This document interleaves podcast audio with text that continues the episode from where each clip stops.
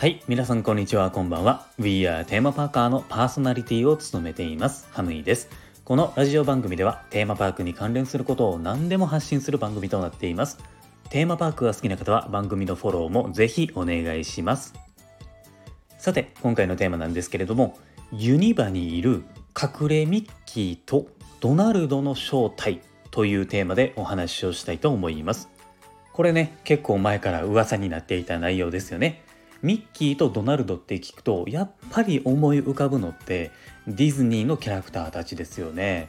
え？ユニバにミッキーとドナルドっていんの？みたいな感じでびっくりしましたよね。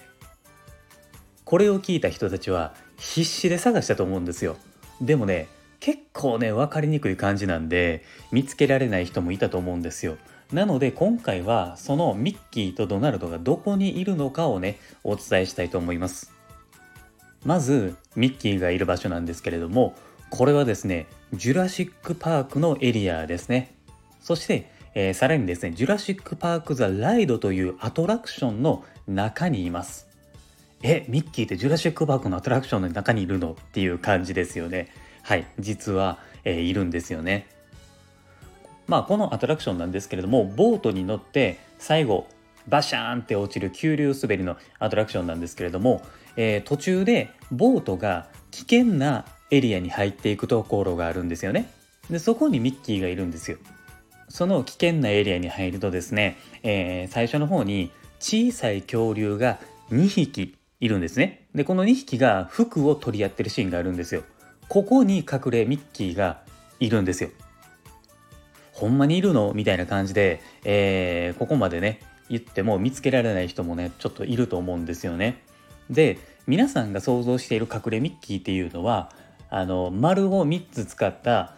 ミッキーのあの顔と耳を表現している、まあ、あのトレードマークですよね。ああいうのを想像していると思うんですけれども実はこのマークを探しても見つかりません。でも隠れミッキーはいるんです。どこにいるのかっていうと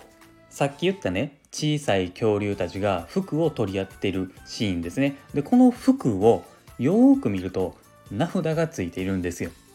そこに書かれている名前が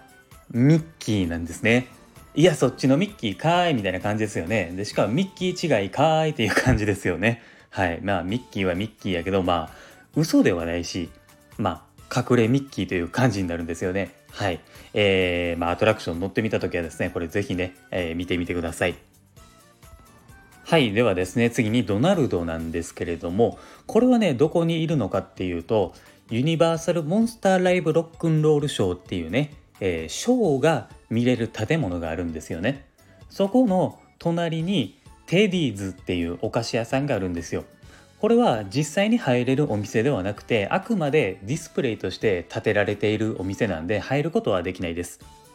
その、えー、お菓子屋さんのショーウィンドウにいろんなお菓子とか缶詰とかが飾られているんですよ。その飾られている缶詰をよーく見るとドナルド・ダックが描かれた缶詰があるんですよね。これはさっきのあのミッキーみたいな感じじゃなくて誰がどう見てもディズニーのドナルド・ダックちゃうかなっていう感じの絵柄なんですよ。